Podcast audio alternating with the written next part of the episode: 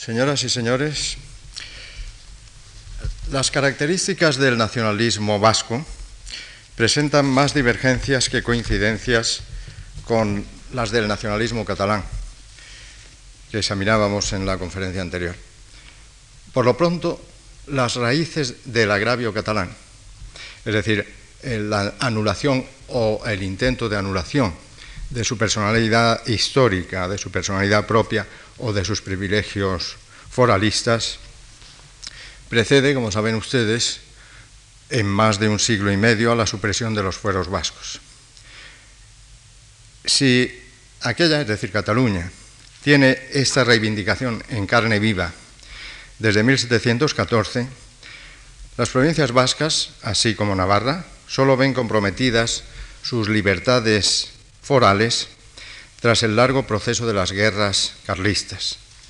Y de hecho, Navarra logra salvar en buena parte ese patrimonio institucional mediante una ductilidad negociadora que no se da en el caso de Bilbao. Y aún así conviene recordar, y eso se suele olvidar mucho, que en 1876 quedaría todavía un último reducto, el de los conciertos fiscales o los presupuestos faccionados, que no se da en Cataluña. Me refiero a esos, privilegios fiscales que se mantienen en el País Vasco hasta la Guerra Civil. No puede hablarse en el caso vasco de otra particularidad catalana, no puede hablarse en el caso vasco de un renacimiento literario, puesto que prácticamente no hay una floración literaria en lengua vasca capaz de rebrotar en una renaissenza como la catalana. Solo forzando un poco los paralelos podría equipararse el guipuzcoano Iparraguirre, autor del canto patriótico Guernicaco Arbola, con el catalán Buenaventura Carlos Aribao y su Oda a la Patria. No existe tampoco una larga tradición de lucha proteccionista en el terreno económico, como la catalana, puesto que la base económica de las provincias es la industria extractiva, volcada a la exportación, y solo en los años de la restauración las contrapartidas de esas exportaciones de mineral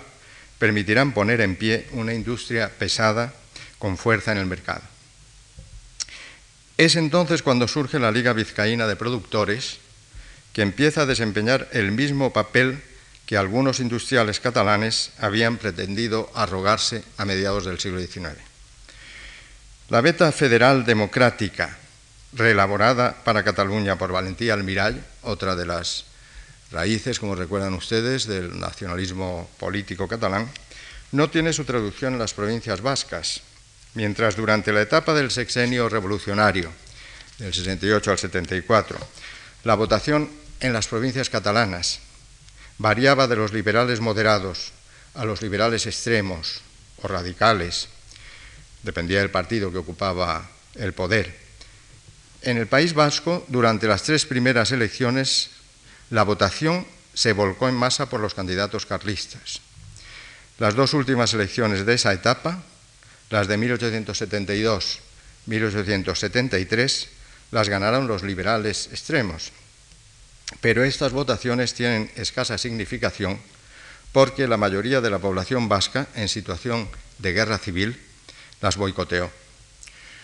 La nostalgia de una historia como entidad estatal diferenciada, si cabe en Navarra, en el caso de las provincias vascas no tiene sentido. Jamás ha habido una monarquía vasca ni una república de los vascos, y sí un ámbito de libertades y privilegios locales asegurados mediante la articulación de fueros según modelo castellano y respaldados por la Corona de Castilla.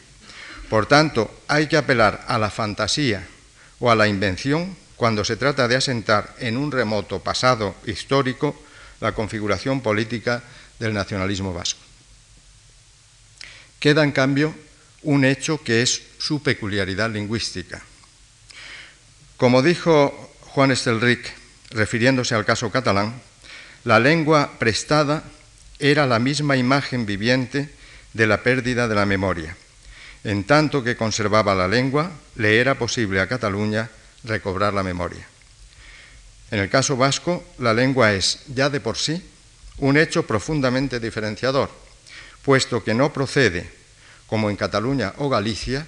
de una común raíz latina con el castellano.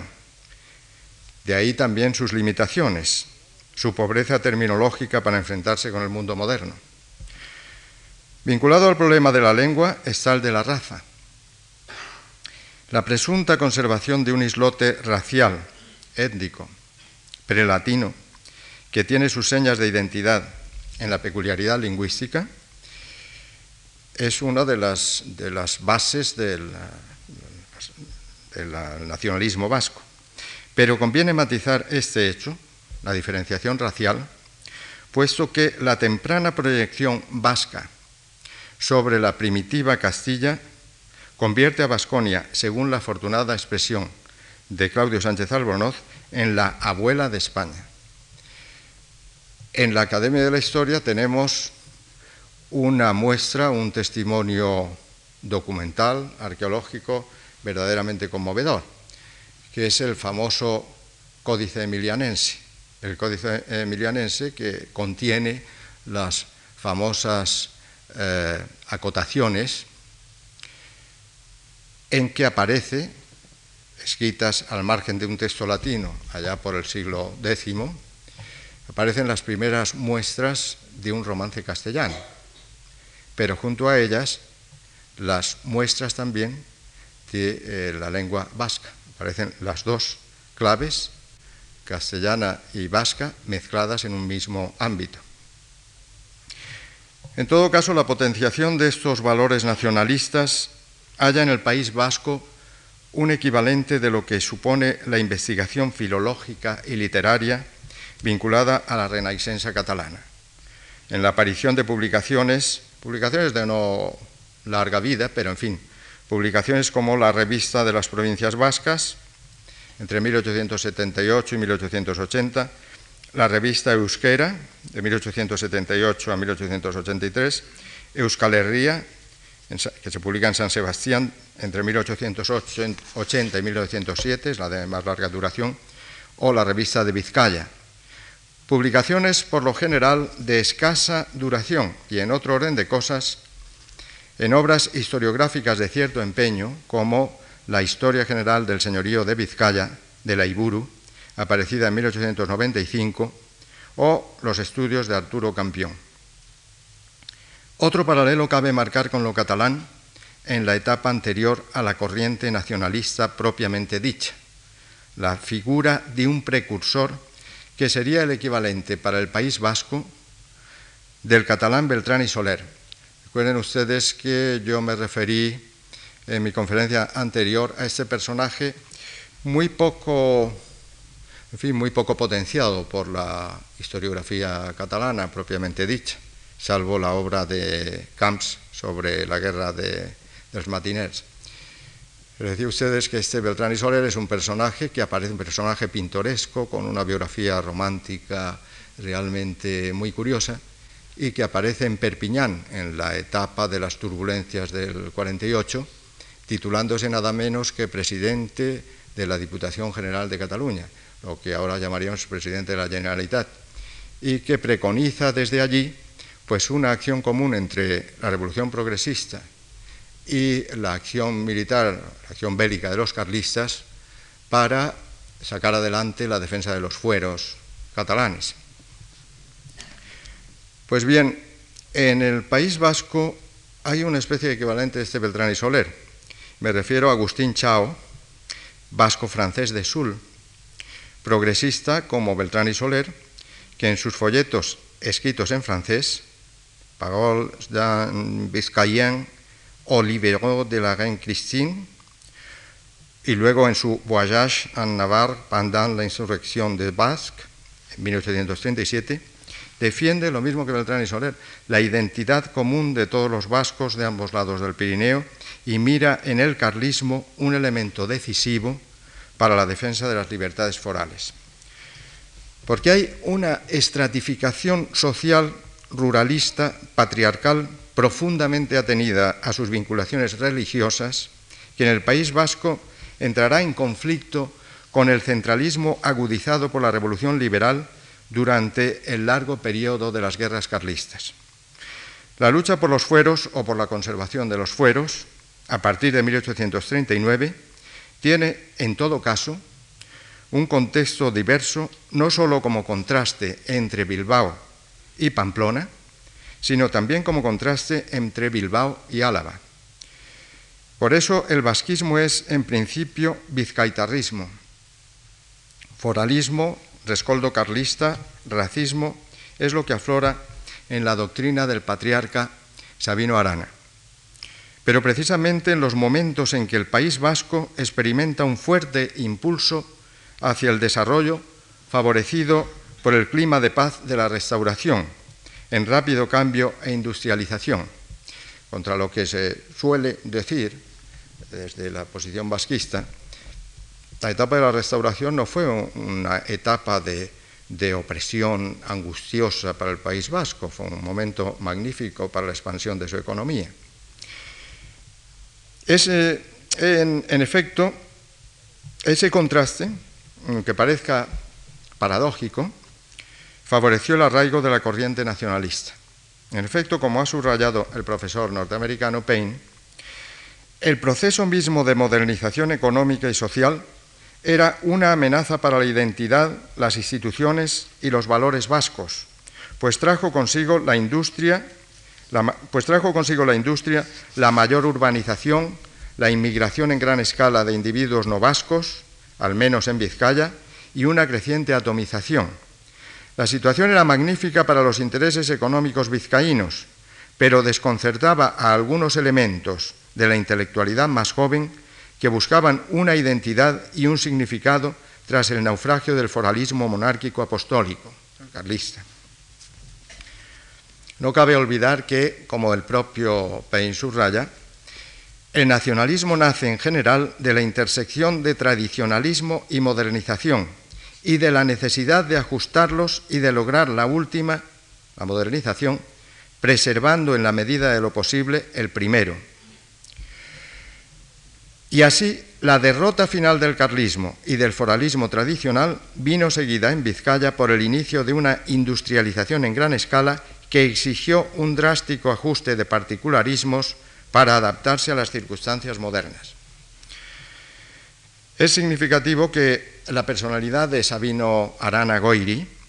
creador de la ideología nacionalista vasca y fundador del movimiento y del Partido Nacionalista Vasco, resulte como un producto del tradicionalismo y de la industrialización. Es hijo de un acaudalado naviero de Bilbao, ferviente carlista, que puso a disposición de la causa eh, sus bienes y que no pudo soportar emocionalmente la derrota, hasta el punto de que su decadencia vital nace de la depresión que le produjo aquella. Este clima de profunda religiosidad seriedad moral y tristeza en el seno de su hogar, preside la adolescencia de Sabino Arana. Pero el primer impulsor de la idea nacionalista no es él, es su hermano Luis. Al desligar de aquella, de la idea nacionalista, la fe carlista. Según desplegó sus teorías ante su hermano menor durante las vacaciones de Pascua de 1882, llegado al hogar desde Madrid, donde cursaba la carrera de arquitectura, el carlismo era una bandera falsa. El problema no estaba en el enfrentamiento entre carlismo y liberalismo, sino entre el pueblo vasco de Vizcaya y el resto de los españoles, con los que aquel tenía poco o nada en común. Con arreglo a esa teoría, históricamente poco defendible, Vizcaya no es una parte de España, sino una antigua república que se había asociado voluntariamente con la corona castellana conservando la autonomía absoluta y la pureza institucional y étnica. España había usurpado el gobierno y los derechos de Vizcaya e intentaba corromper las costumbres de su pueblo. La celebración de la Berrieguna, el domingo de resurrección, vincula la tradición nacionalista con la fecha en que se produce este coloquio, el alumbramiento de la idea nacionalista entre los hermanos Arana en 1882. La formación universitaria de Sabino en Barcelona, precisamente en los momentos de eclosión del regionalismo catalán, pudo contribuir a que arraigase en su ánimo la semilla sembrada por su hermano Luis. Pero no tampoco, como se ha dicho, se ha dicho también que, bueno, que el, nacionalismo vasco es una consecuencia de la estancia de, Sabino Arana en Cataluña cuando se está gestando el nacionalismo catalán. Esto no es exacto, pero indudablemente el clima que se vivía, el ambiente eh, que se respiraba en la Barcelona de esos años, eh, debió contribuir, como les he dicho, efectivamente, a arraigar esa semilla nacionalista sembrada por Luis Arana. Es curioso subrayar este papel de plataforma estimuladora de los nacionalismos españoles, desempeñada en torno a 1889 y bastante después, lo veremos en la próxima conferencia, por una Barcelona en la que precisamente en ese año 1889 también vio la luz el catecismo galleguista, esto es la obra de Alfredo Brañas, El regionalismo. Y asimismo es significativo que Sabino Arana comenzase por estudiar a fondo el idioma vasco en clara intuición de lo que la lengua tiene de fundamental para la afirmación nacionalista y que su primera publicación importante fuera la gramática elemental del euskera vizcaíno, aparecida también en Barcelona en 1888. Este mismo año se establecía definitivamente en Bilbao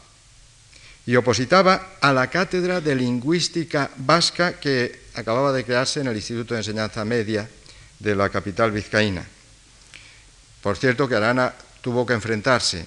en esas oposiciones, entre otros, con una figura que había de alcanzar luego excepcional relieve en el cuadro intelectual del 98, nada menos que Unamuno. Pero ni Unamuno ni Arana consiguieron la cátedra, sino el sacerdote Resurrección María de Azcue, y además en limpia eh, competición, porque Azcue eh, fue después, se convirtió en el más activo filólogo vasco de principios de siglo. Pocos años después, en 1892, recuerden ustedes que es otra fecha clave en la historia del nacionalismo catalán, publicaría Arana la obra Vizcaya por su independencia, evocación pseudohistórica de un fantástico pasado medieval de Vizcaya, pero que fue punto de arranque para la polarización por Sabino del movimiento nacionalista. La ocasión sería el banquete que algunos amigos y admiradores le ofrecieron en Begoña, ocasión en que Arana anunció ya su intención de formar un partido político que luchase por la independencia de Vizcaya. También la fecha brinda, como les acabo de decir, un paralelismo con el de las bases de Manresa. Pero mientras en el caso de Cataluña el nacionalismo va dando pasos firmes, cada vez más abrigado por sectores sociales muy amplios, muy amplios y muy definidos, y mientras la nacionalidad catalana, que se publica ya en 1906-1907 por Prat de la Riva, se decanta claramente por la autonomía en el seno del Estado español, Arana, que no cuenta en principio con seguidores, hasta el punto de que se ha dicho que inició su campaña prácticamente solo, preconiza crudamente la independencia, partiendo de supuestos basados en su fantasía pseudohistórica. En cuanto al núcleo inicial del partido preconizado en Begoña, este será el Euskaldun Batzokia, centro vasco, organizado en Bilbao en 1894, al calor de la reacción política provocada en la región por el intento de aumentar la cuota fiscal vasca, cuota paccionada, por parte del Gobierno de Madrid. Y es significativo que en torno a esta misma crisis entre Madrid y Bilbao se hagan notar los dos hermanos, los hermanos Luis y Sabino Arana, quemando la bandera española después de un concierto musical vasco ante el simbólico árbol de Guernica. No mucho después verá la luz el programa sistematizado del nacionalismo vasco, el equivalente mutatis mutandis de las bases de Manresa, como expresión de principios del Vizcay Burubatzar, Consejo Provincial Vizcaíno, fundado en 1895 y del que poco más tarde habrá de nacer el Partido Nacionalista Vasco.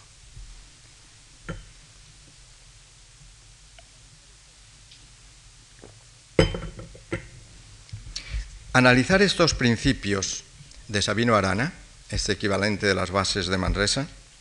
permite detectar en ellos una curiosa mezcla de integrismo, más que de integrismo, habría que, habría que decir de ultramontanismo, y de racismo, junto a una beta revolucionaria de aspiración republicana.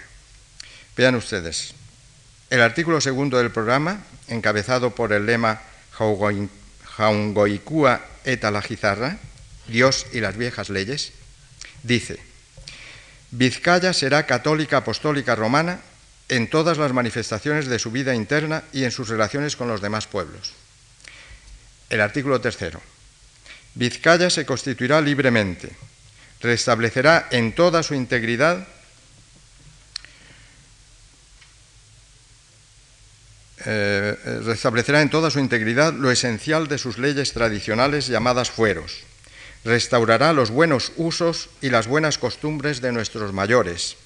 Se constituirá, si no exclusivamente, principalmente, con familias de raza euskeriana. Señalará el euskera como lengua oficial. Y el artículo sexto advierte, Vizcaya se establecerá sobre una completa e incondicional subordinación de lo político a lo religioso, del Estado a la Iglesia. La organización soñada por Arana se refiere, obsérvese bien, a Vizcaya, puesto que, si bien afirma una entidad común de todos los vascos, juzga contrario al espíritu de las instituciones vascas el que los habitantes de una provincia prescriban lo que han de hacer las de la otra. De aquí que preconice una federación entre iguales. El artículo séptimo de su programa advierte, siendo Vizcaya, por su raza, su lengua, su fe, su carácter y sus costumbres, hermana de Álava, Benavarre, Guipúzcoa, Leburdi, Navarra y Zuberoa, se ligará o confederará con estos seis pueblos para formar el todo llamado Euskalería, pero sin mengua de su particular autonomía. Esta doctrina se expresa en el principio siguiente, Vizcaya libre, en Euskeria libre. El artículo noveno remacha. Las bases necesarias para que la unidad sea sólida y duradera son unidad de raza en lo posible, unidad católica. Pero esta unidad pasa por el reconocimiento de libertad para separarse. Dice el artículo décimo. Las bases esenciales que se desprenden de la igualdad, libertad e idénticas facultades con que los estados vascos concurrirán a la Unión son libertad para separarse, igualdad de derechos y deberes en la Confederación. Como ha dicho el profesor Fusi, el proyecto de Sabino Arana supone un corte con el foralismo en tanto que introduce el elemento de la nacionalidad vasca, que es su aportación sustancial definiendo lo que serían los elementos constitutivos de la nación vasca. No obstante ese corte, su pensamiento es deudor de las construcciones foralistas previas que, retomadas por Sabino, les va a dar una proyección diferente que le sirve para afirmar la existencia originaria de la nación vasca. Desde esta base, el proyecto sabiniano se monta sobre el fundamento de la tradición y la añoranza de un pasado mitificado estando recorrido por dos hilos conductores comunes al pensamiento prenacionalista y nacionalista, como son el arcaísmo y el integrismo. Sobre esa rememoración idealizada de la antigua sociedad, sigue diciendo Fusi, Arana construye una elaboración radical que toma como referente negativo a España, que es presentada como una colectividad de naturaleza moral perversa con un soporte inicial teocrático, a partir de este principio se explican en buena medida otras dos piezas angulares del postulado de Arana, como son el racismo y el antimaquetismo o xenofobia, pues se trataría desde su concepción de preservar la pureza de la raza vasca frente a la irreligiosidad e inmoralidad que caracterizarían al pueblo español. Hasta aquí Fusi, que realmente yo considero que es el historiador vasco con mayor calidad y objetividad en el planteamiento del eh, problema vasquista. No deja de ser, en, el fondo, eh, un exponente de un nacionalismo vasco que no excluye ni mucho menos lo español. El primer estímulo de este nacionalismo vasco recién articulado, después de un repliegue discreto en los años 96-97, vino, como en el caso catalán, a través de la crisis de fin de siglo. Es significativo que en las elecciones provinciales de 1898 ganase Arana un escaño en la Diputación vizcaína, convirtiéndose en el primer diputado elegido del nacionalismo vasco y que en los comicios municipales del año siguiente salieran elegidos cinco nacionalistas para el Consejo Municipal de Bilbao. Sin embargo, se trataba de un éxito sin continuidad. El dinamismo emprendedor del empresariado vasco, que iba a dar frutos muy positivos a comienzos de siglo, convirtiéndose en punta de lanza del regeneracionismo económico español, piénsese que en 1900 el 39% de la marina mercante española era vizcaína y que una década después el 30% de las inversiones bancarias españolas se concentraba en las provincias vascas, y que los proyectos hidroeléctricos, hidroeléctricos de las regiones vecinas fueron financiados y promovidos por industriales vascos, ese empresariado, emprendedor dinámico, creaba vínculos nacionales e internacionales difícilmente compatibles con el rígido encastillamiento preconizado por Sabino Arana. Así, mientras en 1901 Nacía en Barcelona la potente Liga Regionalista, como ustedes recuerdan. No hubo posibilidad de que en el País Vasco se diera un fenómeno parecido. Las aventuras internacionales de Arana fueron asimismo muy poco afortunadas. Ustedes recuerdan eh, aquel mensaje dirigido al rey de Grecia por los firmantes de las bases de Manresa y que de manera poco afortunada equiparaba el caso de Creta con el caso de, Cataluña, Creta liberada del yugo eh, turco. Bien, pues en el caso de Arana hay una cosa que es mucho menos afortunada. Es el telegrama con que se dirigió al, al presidente norteamericano Teodoro Roosevelt, uno de los más caracterizados exponentes del imperialismo yanqui, cuando éste dictó la enmienda Platt, por la cual comprometía a favor de los Estados Unidos la independencia recién lograda por Cuba. Claro, escribir este eh, telegrama, que es una felicitación y al mismo pues una congratulación por la acción norteamericana frente a Cuba, fue un error, aparte costarle eh, un encarcelamiento. con plena razón, Salvador de Madariaga calificaría esa actitud de Arana como increíblemente candorosa. Muestra entre tantas, dice Salvador de Madariaga, del aldeanismo ibérico.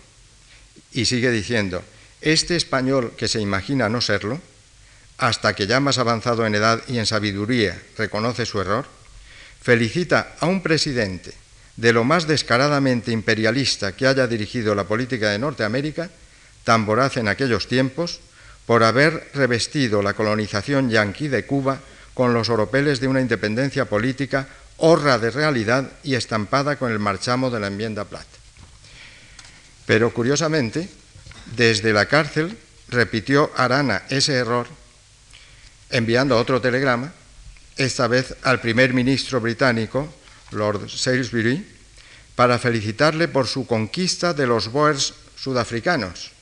y expresando la esperanza de que el yugo británico fuese ligero, con más de protección que de dominio, como para otros pueblos coloniales igualmente afortunados. No había alusión alguna al hecho de que escoceses, galeses e irlandeses gozaban mucha menor autonomía en Gran Bretaña que los vascos en España. Como ha escrito el propio profesor Payne, Arana parecía menos interesado en la independencia de los pequeños pueblos que en atacar a España y alabar a las grandes potencias que la habían derrotado en la, competencia ultramarina. Sin embargo, es durante esta temporada de reclusión cuando se opera una evolución decisiva en el pensamiento de Arana.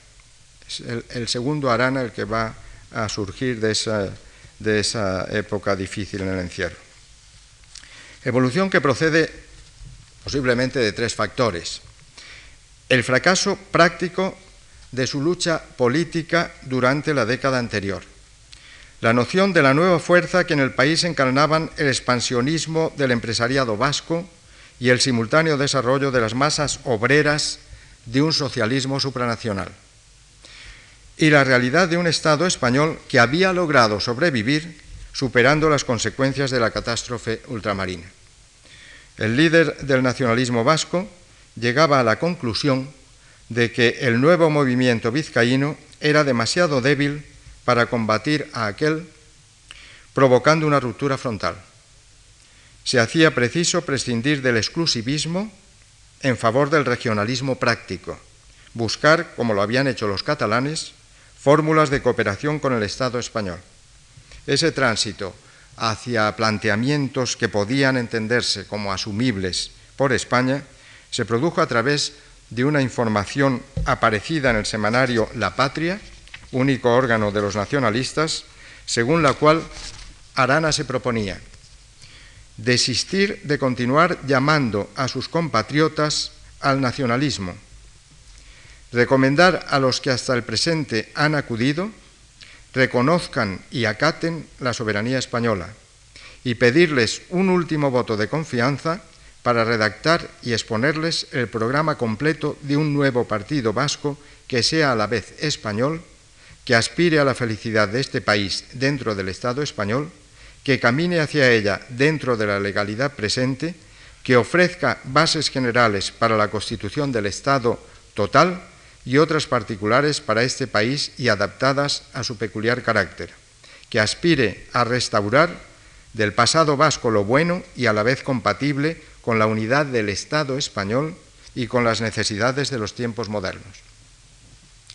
Ahí tienen ustedes las dos lecciones, las dos lecturas del eh, legado de Arana, que efectivamente brindan muchas posibilidades. En todo caso, simple táctica o no,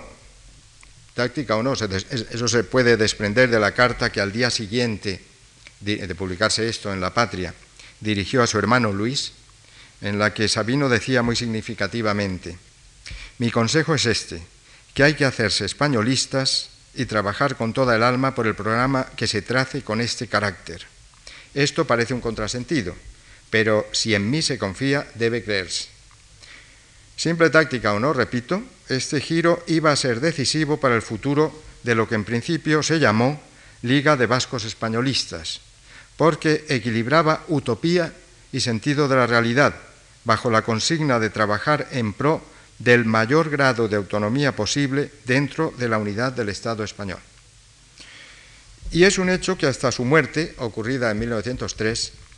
Arana mantuvo firme la consigna de que en el futuro inmediato el movimiento vasco se desarrollase dentro de la estructura legal del Estado español. Las controversias respecto a las exactas intenciones de Arana vendrían desde la vertiente de los utópicos insobornables, los fieles al primer programa,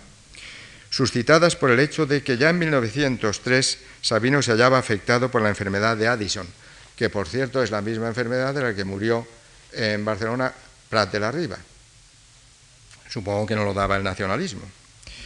Pero aunque la Liga de Vascos Españolistas jamás llegó a organizarse formalmente, el PNV, Partido Nacionalista Vasco, siguió sin cambio formal de dirección y solo en el otoño de ese mismo año 1903, en vísperas de su muerte, Arana hubo de dejar el timón en manos de Ángel Zavala. Pero es lo cierto que el, giro dado por el fundador a su afirmación nacionalista en la última fase de su vida permitía, como les acabo de apuntar, dos posibles lecturas de su mensaje. Si su sucesor al frente del partido, Zavala, auxiliado por el eficiente José Horn y Areilza,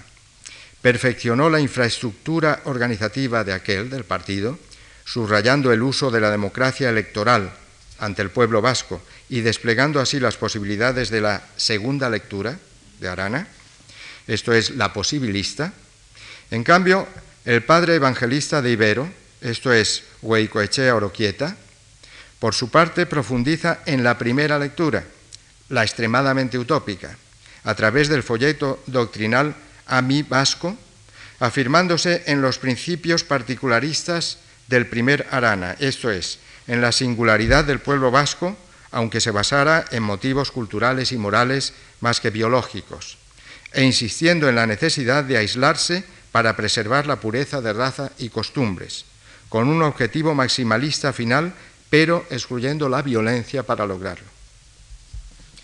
El triunfo de los posibilistas, los que se atienen al segundo mensaje, el que puede considerarse como el testamento final de Arana, en esa confrontación, se traduciría en el desarrollo de una orientación que combina el mantenimiento de los principios doctrinales de Arana,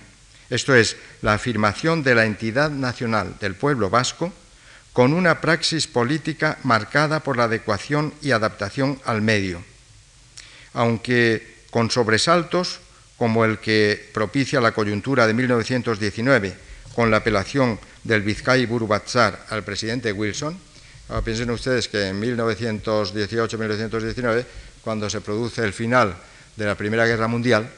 hay prácticamente en Europa una explosión de nacionalismos. Son los que prácticamente destruyen lo que era la construcción política de Centro Europa,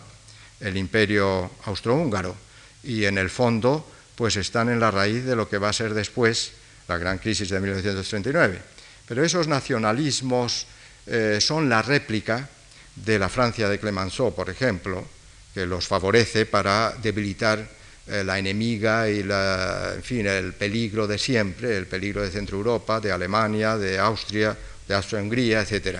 Y es sobre todo pues la expresión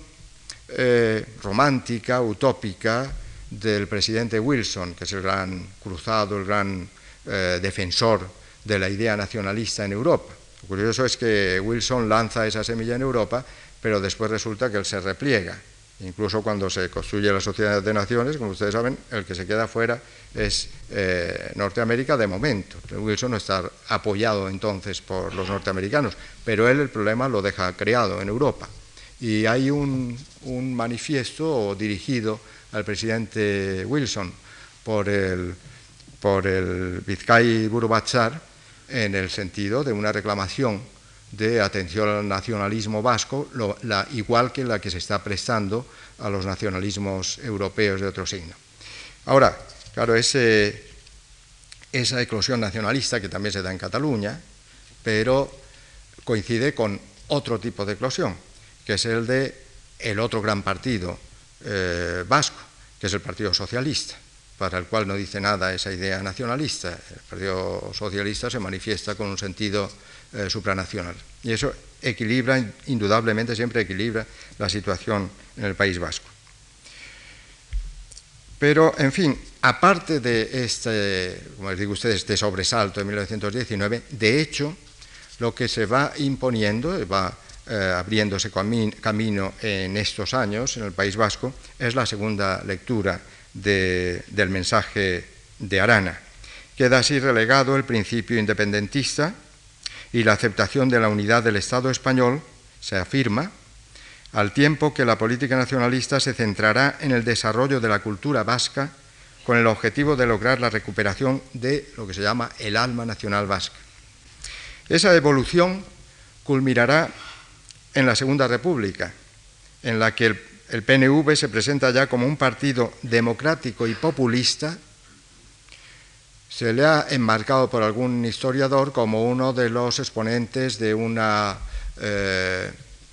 una incipiente democracia cristiana. A mí me parece un poco difícil, y creo que al propio Fusi me parece un poco difícil ese enmarcamiento, porque hay una beta, siempre una beta racista eh, contrapuesta al principio demócrata cristiano. Pero en fin, en esa época, en la Segunda República, como les digo ustedes, aparece ya como un partido democrático, populista, cuya lucha gira en torno a la concesión del Estatuto de Autonomía, si bien manteniendo un lenguaje nacionalista radical con el que se quería enlazar con la ortodoxia sabiniana y que daba al discurso una cierta indefinición y ambigüedad. Así, el primer proyecto estatutario, que como saben ustedes no fue aprobado, pretende reservar para Euskadi el derecho a concordar unilateralmente con el Vaticano, para subrayar el rechazo a la orientación anticlerical o antirreligiosa del Estado republicano. El mismo profesor Fusi ha hablado como de una característica esencial en la realidad vasca del siglo XX del acusado pluralismo ideológico y político que en ella se da, no obstante la predominante conciencia unitaria de nacionalidad vasca. Hasta 1936, escribe Fusi, ese pluralismo se basó en una situación de no hegemonía del PNV, por más que el nacionalismo vasco se configurara como la primera fuerza política vasca en los años 30. Con posterioridad a 1975, la hegemonía nacionalista se hizo evidente. Pero el pluralismo vasco subsistía en los años que siguieron, en nuestros años, añadiéndosele un acusado pluralismo nacionalista, la división del nacionalismo vasco, consecuencia de las divisiones surgidas a partir de 1984 en el interior del PNV y del fermento en la izquierda subversiva de la organización etarra. Se sale de los límites de mi conferencia un análisis del fenómeno ETA, aunque, según ha dicho Gurut Jauregui, aquella puede entenderse como resultante de la combinación de dos factores, el pensamiento de Arana y el franquismo. Esto es, el desarrollo de la primitiva tesis de Arana, que entendía a Euskadi como un territorio ocupado por España, y la realidad de la obtusa política similista desarrollada por el régimen de Franco. Al menos en sus orígenes, ETA supuso una réplica radical a la forzada inactividad del PNV, exiliado tras de la guerra, y la adopción del modelo tercermundista, la estrategia de la lucha guerrillera y el terrorismo en las nacionalidades oprimidas. Es evidente, al menos resulta evidente para el que eh, tiene el honor de dirigirse a ustedes, que la desaparición más tarde o más temprano del gravísimo problema abierto por el terrorismo etarra radica en la convergencia de dos factores. La asunción plena del nacionalismo vasco por el Estado español ya manifiesta en el Estatuto de 1979, mucho más amplio que el de 1936, y el tajante rechazo de las veleidades rupturistas por parte del PNV y de los otros grupos nacionalistas que lo flanquean. El primer factor, es decir, la asunción de los supuestos del nacionalismo vasco, se ha visto positivamente estimulado por el hecho de que el PSOE, el PSOE gobernante,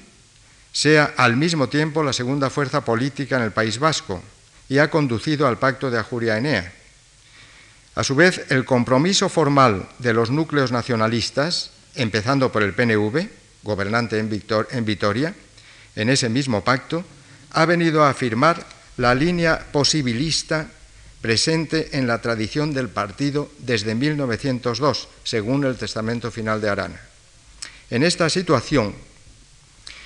la perturbadora irrupción del tema dormido de la autodeterminación supone, a mi ver, más que otra cosa, el intento de recoger las dos lecturas del mensaje sabiniano, restando al mismo tiempo y de esta forma un último reducto ideológico o programático a ETA. Cabe esperar que esa inquietante reivindicación no pase de aquí. En 1934, y a raíz de la desdichada revolución de octubre de ese mismo año, Américo Castro escribió una carta muy interesante al rector Balcells. El rector Balcells era el rector de la Universidad de Barcelona, en un momento en que pues, la eh, contrapartida del intento secesionista de la Generalitat pues, se había traducido en, prácticamente el colapso de la autonomía catalana y una eh, prácticamente la suspensión de las libertades ya logradas por Cataluña. Pues Américo Castro, que era miembro del patronato que regía la Universidad Autónoma de Barcelona, escribió esta carta, que creo muy interesante, al, rector Balcells. Decía, entre el extremismo social, todo o nada, el famoso totorresisme de que les hablaba el otro día, y el de Cataluña, se ha hundido aquella máquina ingenua que fraguamos llenos de entusiasmo, es decir, la autonomía. Si el Estatuto de Cataluña hubiera seguido intacto, como estaba antes del 6 de octubre, habrían seguido ustedes actuando de coco, lo mismo que en otro sentido hacían los socialistas, y no estaría hoy el ejército en manos de los enemigos del régimen. Pero se quiso poner en circulación la reserva de oro y ya ve usted, el oro es para que esté en el banco y se diga que está ahí. Esperemos que la reserva oro del nacionalismo vasco siga en el banco. Entienda quien tiene que entender. Muchas gracias.